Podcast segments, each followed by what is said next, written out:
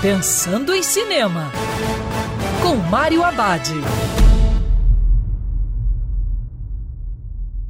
Olá, meu cinéfilo, tudo bem? Já no circuito suspense, Ameaça Invisível, novo filme do diretor Robert Rodrigues.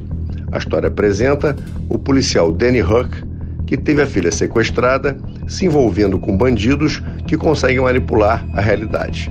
Danny percebe que os vilões podem ter a resposta sobre o sumiço da sua filha. Em sua busca incansável por respostas, ele acaba tendo como parceira a vidente Diana Cruz.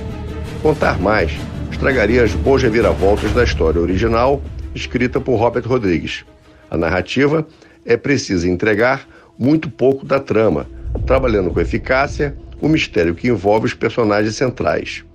Outro acerto é a direção de Rodrigues, que imprime sua assinatura em cada fotograma ao valorizar a ação.